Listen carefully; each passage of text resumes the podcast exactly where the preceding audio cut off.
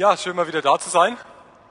Heute sind wir ja in der vierten Teil von der Predigtreihe äh, Bergpredigt. Finde ich ein ganz spannendes Thema. Habe mich sehr gefreut, auch das vorzubereiten, weil ich eigentlich selber, wenn ich eine Predigt vorbereite, eigentlich am meisten selber draus rausziehe. Also ich kann euch allen mal empfehlen, mal eine Predigt vorzubereiten, ob ihr die dann predigt oder nicht. Aber es ist auf jeden Fall so, man lernt so viel, wie man sonst wahrscheinlich nie lernen würde in so einem kurzen Text. Und ich habe ja heute nur einen einzigen kleinen Satz, über den ich predige. Und ich habe schon gedacht, oh je, aber es ist doch irgendwie enorm, wenn man sich ein bisschen damit beschäftigt, was man alles so auch rausfinden kann. Ja, aber ich starte mal mit einer kleinen Geschichte. Kein fließend Wasser, kein Strom und kein Nachbar weit und breit. Wie hört sich das für euch an? Vielleicht nach Glückseligkeit, für den einen vielleicht mehr, für den anderen weniger. Also für eine Frau hört sich das ganz wunderbar an. Ihr Name ist Sue Radican.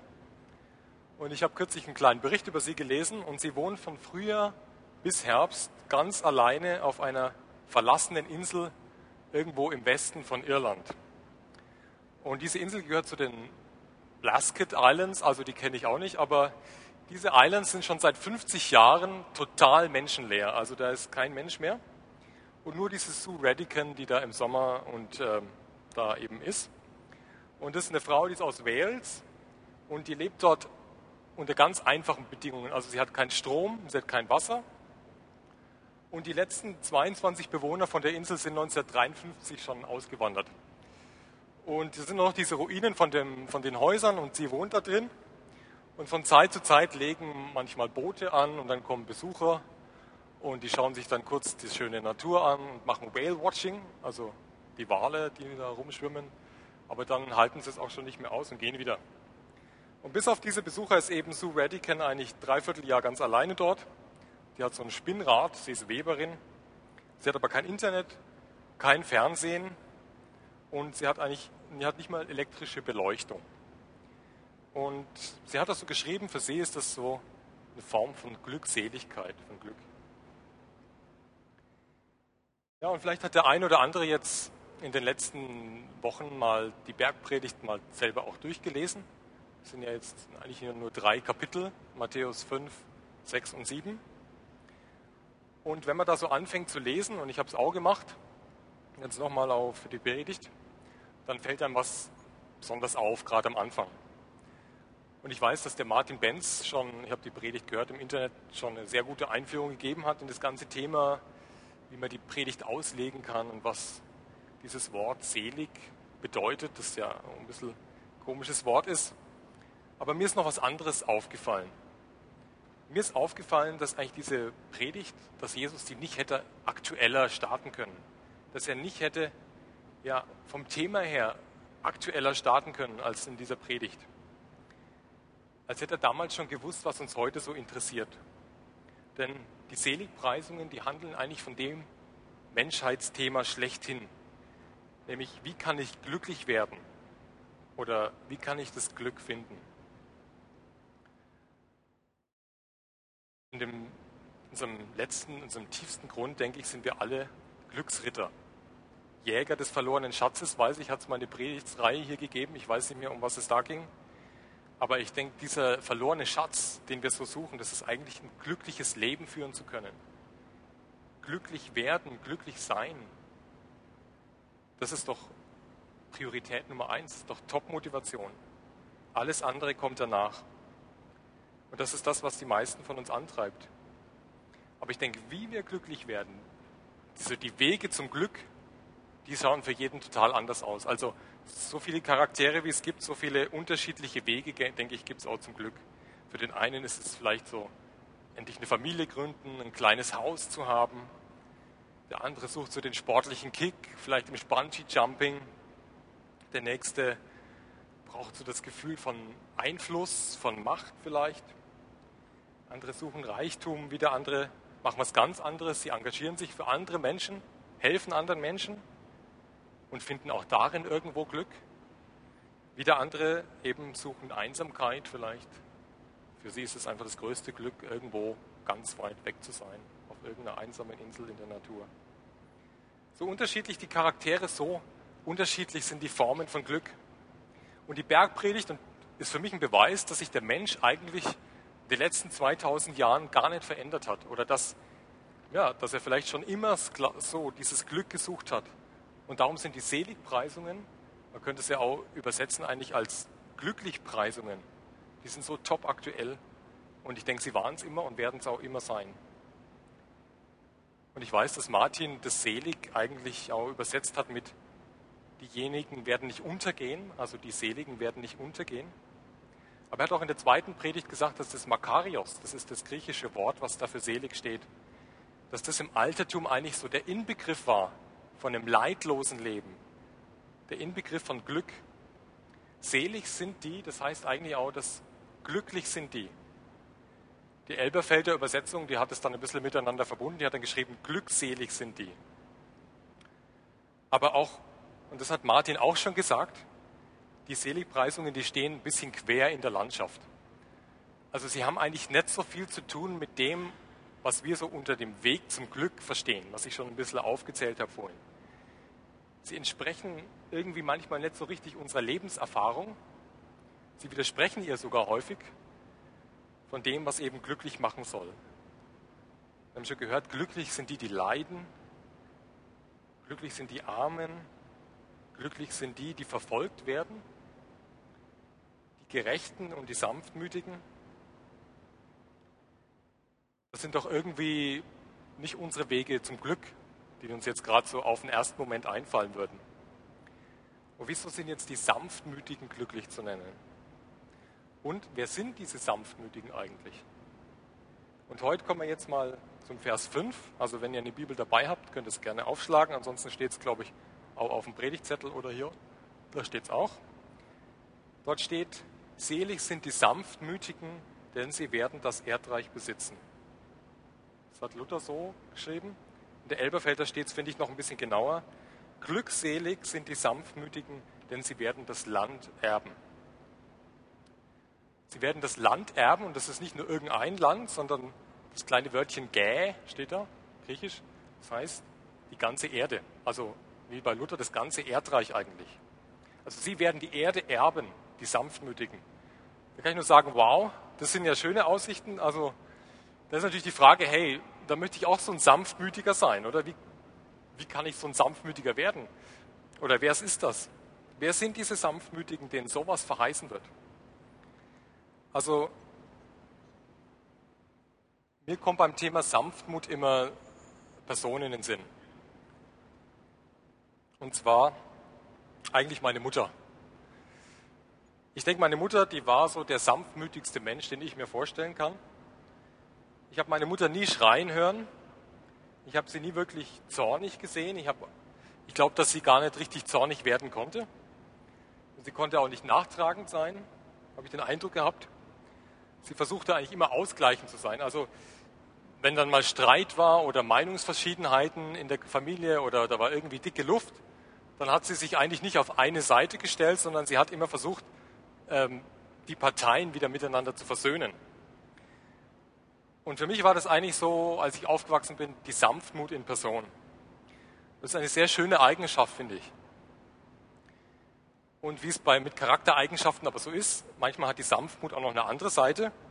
Wenn man es jetzt mit moderner Sprache sagen würde, würde man vielleicht sagen, ja, es ist Harmoniebedürfnis. Das klingt dann schon ein bisschen nicht mehr so großartig. Ein Harmoniebedürfnis, das kann ja auch sein, dass man nicht so gut mit Konflikten umgehen kann. Und ich denke, Konflikte, die zu einer Lösung führen, die sind ja was sehr Gutes. Die sind ja eigentlich nichts Schlechtes. Und man sollte eigentlich nicht versuchen, die zu vermeiden. Konflikte, die nicht gelöst werden, sondern die man so unter, der Harmonie willen mehr so unter den Teppich kehrt, die hinterlassen immer Unsicherheiten. Man spürt, irgendwas stimmt nicht, irgendwas ist nicht gut, aber man kann nicht genau sagen, was es vielleicht ist. Man kann es nicht konkret benennen. Und das wirft vielleicht manchmal bei Kindern, bei mir auch ein bisschen so Unsicherheiten auf ich habe gemerkt, irgendwas stimmt nicht so, es ist dicke Luft, aber ich konnte es nicht richtig einordnen und ich habe dann überlegt, ja, woran liegt es jetzt? Und dann habe ich vielleicht gedacht, vielleicht bin ich selber schuld. Und man sucht dann bei sich selber den Grund. Und wenn Kinder merken, dass, sie, dass die Eltern offen mit dem Konflikt umgehen können, dann wissen sie auch, woran sie sind. dann wissen Sie, was wirklich los ist.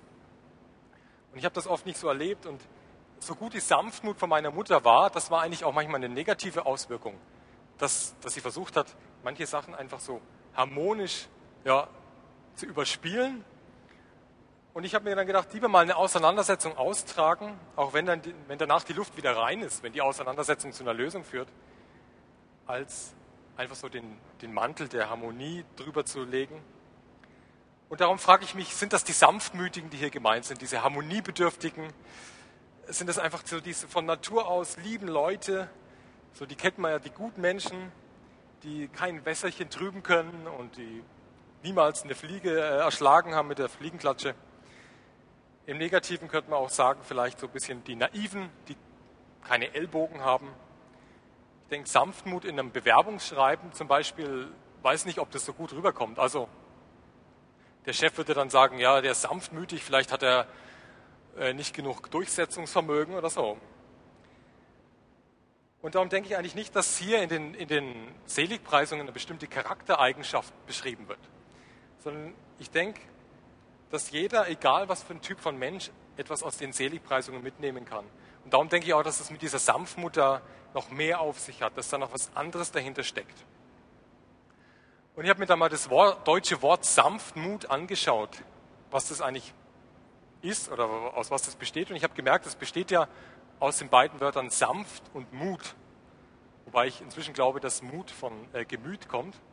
Aber trotzdem, es steht da Mut. Es ist sozusagen der sanfte Mut. Und wer Mut hat, der braucht ja auch eine gewisse Stärke. Und die Sanftmütigen, vielleicht, die hier von Jesus beschrieben werden, die haben auch eine gewisse Stärke, die haben eine bestimmte Stärke.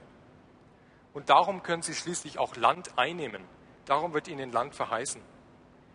Darum können sie überwinden und es wird ihnen ja, so Großes verheißen. Und wo liegt die Stärke von diesen Sanftmütigen? Ich denke, die Stärke liegt darin, dass sie wissen, ja, dass ihre Kraft eigentlich in Gott liegt, in ihrem Vertrauen zu Gott, in ihrem Glauben und nicht in sich selbst. Und das ist ja der Grund, warum sie sanftmütig sein können. Sie können sanftmütig sein, weil sie ihre Sicherheit in Gott haben. Sie wissen, dass Gott mit ihnen ist, dass er für sie kämpft. Glücklich zu nennen sind die Sanftmütigen, denn sie werden das Land erben. Im Alltag, denke ich, kennen wir alle unzählige Situationen, wo unsere eigene Sanftmut ein bisschen auf die Probe gestellt wird. Das Leben ist ja leider nicht immer gerecht. Und äh, wir haben sicher alle erfahren, die ruhigeren Typen, die ballen dann so die Faust im Sack, in der Hosentasche. Die anderen fahren vielleicht aus der Haut, sie explodieren. Sie fahren die Ellbogen aus. Auf jeden Fall hat man die Angst, so benachteiligt zu werden, zu kurz zu kommen. Und eben nicht jeder trägt das dann nach außen. Nicht jeder ähm, explodiert dann gleich, sondern manche fressen den Frust dann in sich hinein. Und das ist dann auch keine Art von Sanftmut, denn Gewalt ist ja Gewalt, ob sie sich jetzt nach außen auswirkt oder ob man sie in sich hineinfrisst, gegen sich selber wendet. Ich bin jetzt auch eher der Typ eigentlich, der die Sachen dann mehr so in sich hineinfrisst. Und das sieht dann von außen manchmal so aus, als sei das so die Sanftmut in Person, aber man darf das manchmal nicht verwechseln. Und es kann ja sein, dass da innerlich etwas brodelt. Aber die Sanftmut, die aus der Stärke des Glaubens entsteht, die reagiert anders. Und ich habe mal ein kleines Beispiel. Ich habe jetzt so seit kurzem einen neuen Nebenjob. Ich arbeite in so einem Restaurant. Und wie das manchmal so läuft, manchmal läuft es einfach unglücklich, dann ist es einfach Pech. Ich war zwei Tage krank gewesen, kaum habe ich angefangen, war ich schon krank. Wahrscheinlich habe ich dort irgendwelche äh, Sachen aufgefangen. Und dann habe ich eine wichtige Einführung verpasst. Da gibt es dann so ganze Einführungen, ja, wie man den Frühdienst macht, den Spätdienst und so weiter. Und dann habe ich dann also die wichtige Einführung verpasst und darum wurde ich dann beim nächsten Schicht, wo ich dann wieder kam, hatte ich eigentlich Frühdienst und die wurde dann einfach verlegt auf den Nachmittag. Das Problem war einfach, dass man mir das nicht so genau gesagt hat oder ich habe es falsch verstanden oder was auch immer. Auf jeden Fall ähm, bin ich dann am nächsten Tag morgens um halb sieben schon da gewesen. Und dann hat man mir gesagt, ja, äh, Entschuldigung, wir haben deine Schicht auf Nachmittag verlegt. Und dann habe ich schon gedacht, oh, das ist schon ein bisschen blöd. Hä? Das ist mir schon ein bisschen innerlich so hochgekommen. Ähm, noch blöder war jedoch, dass ich dann in der Nachmittagsschicht, die dauert dann bis 21 Uhr abends, und ich hatte abends eigentlich zwei Karten fürs Stimmenfestival in Lörrach äh, für Nora Jones. Ja. Und da habe ich natürlich gedacht, nein, jetzt muss ich bis 21 Uhr hier bleiben. Und dann kann ich da nicht hin. Die sind auch nicht ganz günstig, die Karten. Auf jeden Fall habe ich mich dann ziemlich geärgert. Und ich habe auch gedacht, ja, die haben mir das nicht richtig gesagt und so. Und habe auch schon so die Faust im Sack geballt. Habe dann aber trotzdem gesagt, ja, ich finde das nicht so ganz okay. Aber es hat nichts geholfen, weil jemand musste die Schicht machen. Und es war auch kein Ersatz mehr da. Naja, also ich hätte jetzt jedenfalls, äh, habe dann Frust geschoben und habe mir dann, hätte jetzt gedacht, ja, jetzt kann ich den ganzen Tag so ein bisschen ärgerlich den ganzen Tag da rumstehen oder dort arbeiten. Aber ich habe mir dann, ich habe dann innegehalten und habe überlegt, wow, okay, das ist jetzt die Situation, ich kann jetzt gerade nichts dran ändern. Und dann bitte ich jetzt einfach, dass Gott einfach das Beste draus macht. Und dann habe mich dann einfach kurz hingesetzt und gebetet und gesagt, ja, jetzt komm, wird schon irgendwie werden. Und dann ist so ein bisschen so ein innerer Friede wieder eingekehrt. Ich habe mich innerlich auch wieder ein bisschen versöhnt, auch mit, mit der Chefin und so. Und ähm, habe mich dann nicht den ganzen Tag ärgern müssen. Ja, ist, und habe ich gemerkt, wow, da entsteht Sanftmut auch in mir. Ja. Und am Schluss, ja, am Schluss ist der Tag dann so ausgegangen, dass es irgendwie noch geklappt hat. Ich durfte dann doch noch eine halbe Stunde früher gehen. Und die Nora Jones hat auch sehr spät angefangen mit ihrem Konzert. Ich noch ein Auto organisieren können vom Daniel Meister, und äh, bin dann noch ganz schnell äh, hingekommen und äh, habe dann nur 20 Minuten von dem Konzert verpasst. Und dann habe ich auch noch am nächsten Tag die Rezension in der Zeitung gelesen von dem Konzert und da hat dann der Typ geschrieben, der das Konzert, ähm, ja, eben der die Rezension geschrieben hat, ja, dass, das, dass die erste Hälfte vom Konzert ja eh sehr schlecht war und die Nora Jones eigentlich erst nach 30 Minuten richtig aufgedreht hat. Und dann habe ich gedacht, wow, das ist ja cool, dann habe ich ja gar nichts verpasst eigentlich. Und ich habe mir dann überlegt, wow, ich hätte jetzt den ganzen Tag da rumlaufen können, so mit dieser Faust im Sack und mich ärgern können. Und, und so habe ich gemerkt, hey, ich habe es einfach mal abgeben können. Und ich habe gemerkt, wie es dann doch gut gekommen ist. Für mich war das irgendwie so ein Zeugnis, dass Gott auch sich für Nora Jones interessiert, oder? Und wer eine Bibel hat, der kann jetzt mal aufschlagen, Psalm 37 ab Vers 8. Ansonsten sieht man es auch hier, weil ich denke, dass das ein ganz wichtiger Schlüssel ist, eigentlich um die Seligpreisungen von den Sanftmütigen auch noch besser verstehen zu können. Ich lese mal vor nach Schlachter. Stehe ab vom Zorn und lass den Grimm, erzürne dich nicht, es entsteht nur Böses daraus. Denn die Übeltäter werden ausgerottet, die aber auf den Herrn warten, werden das Land ererben. Nur noch ein Weilchen, so wird der Gottlose nicht mehr sein, und wenn du dich nach seiner Wohnung erkundigst, so ist er nicht mehr da. Aber die Sanftmütigen werden das Land ererben und sich großen Friedens erfreuen. Ich denke, dass hier in Vers 9 ist so der Schlüssel, was die Stärke von den Sanftmütigen eigentlich ist. sind die, die auf den Herrn warten. Die werden das Land ererben. Die Stärke der Sanftmütigen ist das Warten auf Gott. Sie rechnen mit Gottes Eingreifen. Sie versuchen nicht, alles auf eigene Faust sofort zu regeln.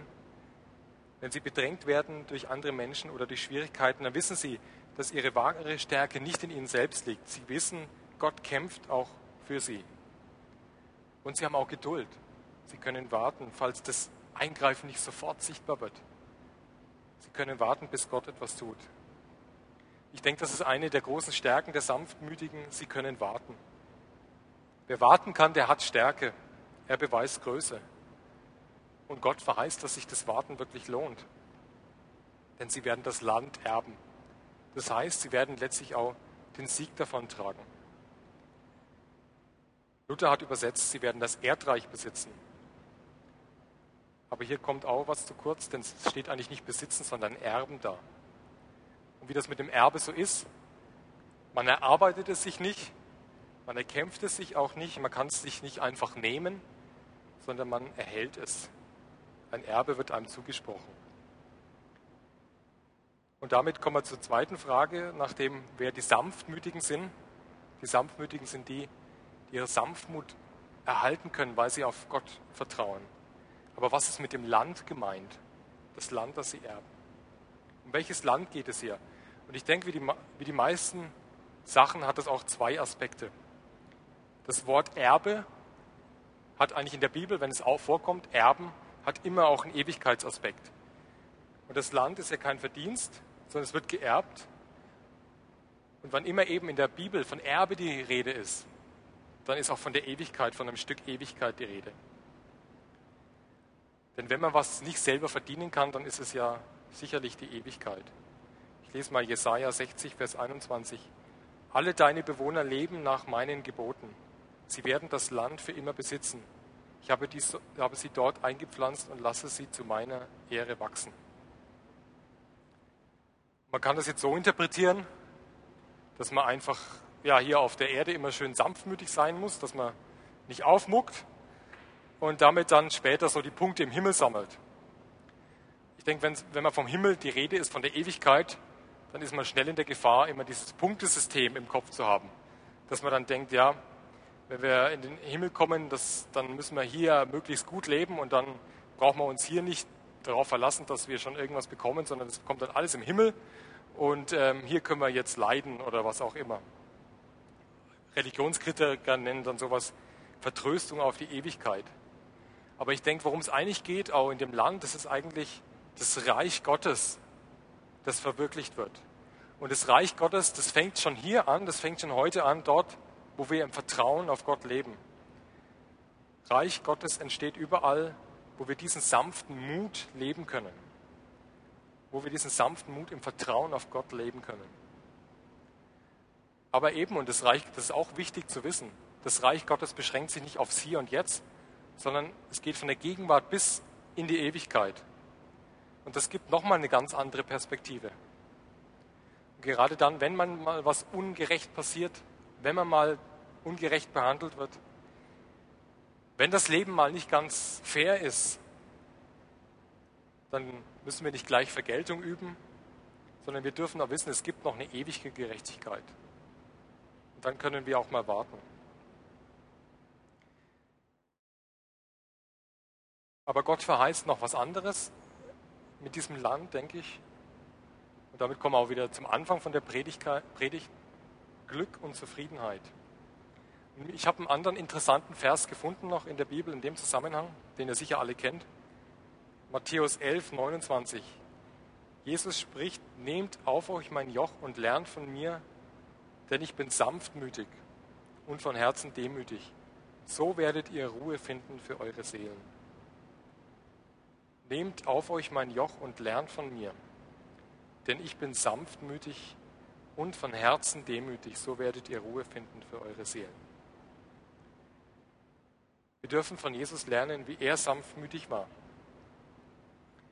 Wenn man jetzt unsere Seligpreisung selig sind die Sanftmütigen, mal zusammenbaut mit diesem Vers, dann kommt sowas raus wie, selig sind die Sanftmütigen, denn sie werden Ruhe finden für ihre Seelen. Für diese Ruhe für die Seelen, das ist auch das Land, das Gott verheißt. Suche nach dem Glück, nach dem wahren Glück, denke ich, ist auch die Suche nach dem Glück, das von innen kommt. Und Ruhe für die Seele, das hat ganz viel mit wahrem Glück zu tun.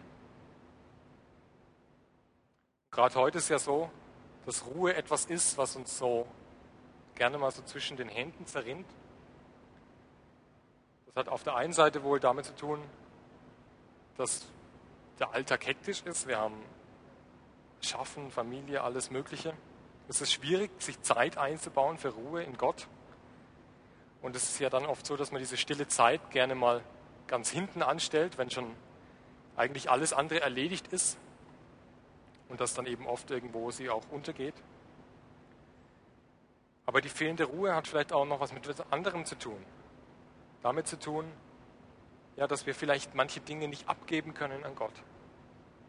Dass wir irgendwie innerlich davon nicht loskommen. Dass wir Schwierigkeiten haben, es so in die ruhenden Hände Gottes einfach legen zu können. Sei es Zorn oder Ängste, so der Alltag, der die den ganzen Kleinigkeiten oder die die ganzen Zeit an uns zehren, Bitterkeit vielleicht, die sich so droht hineinzufressen, Dinge und Vorkommnisse, die wir nicht vergeben können, wo uns vielleicht auch nicht vergeben wird. Ja, Schwierigkeiten in Beziehungen, all diese Dinge. All diese Dinge stören ja die Ruhe der Seele. Und darum sagt Jesus, lernt von mir. Lernt diesen sanften Mut zu haben, den Mut zu vertrauen und Sachen, die wir nicht ändern können, einfach an Gott abzugeben. Einfach in seine Hände zu legen und den Mut zu haben, auch auf ihn zu warten. Ich weiß, das ist jetzt natürlich leichter gesagt als getan. Ist immer so. Aber Jesus sagt von so einem Leben, das aus, dieser, aus diesem sanften Mut lebt, aus dieser Kraft Gottes, von so einem Leben geht auch eine siegreiche Kraft aus. Eine Kraft, die letztlich Land dazu gewinnt. Selig sind die Sanftmütigen, denn sie werden das Land erben. Vielleicht brauchen wir, um Glück zu finden, nicht völlig auszusteigen, so uns auf eine einsame Insel zu verziehen, wie diese Frau, von der ich am Anfang gesprochen habe. Vielleicht kann so eine einsame Insel oder so eine Insel der Ruhe auch in unserem Alltag stattfinden, wenn wir uns Zeit dafür nehmen, wenn wir uns vielleicht wieder bewusst darauf einlassen, auch in die stille Zeit zu gehen und diese Kraft aus Gott zu schöpfen. So eine Insel der Ruhe in unseren Alltag einzubauen. Und ich denke, diese innere Ruhe, die wir in Gott finden können, die ich auch immer wieder, um die man immer wieder auch kämpfen muss, die führt dann zu diesem sanften Mut, zu dieser Sanftmut, von der hier eigentlich gesprochen wird. Eine Sanftmut, die eine innere Kraft hat. Darum denke ich, dass Jesus sagt, der sanfte Mut ist ein Weg, der Glück verheißt. Sanftmut führt zu Glück. Innere Ruhe, aber auch eine innere Ruhe, die ausstrahlt nach außen. Selig sind die Sanftmütigen, denn sie werden das Erdreich besitzen. Ja, ich will euch einfach heute ermutigen, wieder diese Ruhe mehr zu suchen, diese Kraft auch in Gott und diesen sanften Mut zu wagen, vielleicht mal nicht ja, reinzuhauen oder ja, mal sofort irgendwie versuchen, alles selber zu lösen, sofort irgendwo ja, sich zu ärgern, sondern ja, mal in sich zu gehen und mal zu überlegen, Jesus, ich kann jetzt die Situation nicht ändern, aber ich versuche sie jetzt mal an dich abzugeben und warte mal auf, darauf, was du tun kannst. Vielleicht wird sich so eine Sanftmut auch in euch und in uns wieder neu etablieren können. Dazu wollte ich euch auch heute ermutigen und ich denke, dass das auch dieser Vers aussagt. Die Sanftmütigen werden das Land erben. Sie werden das Erdreich besitzen. Eigentlich eine ganz starke Verheißung. Amen.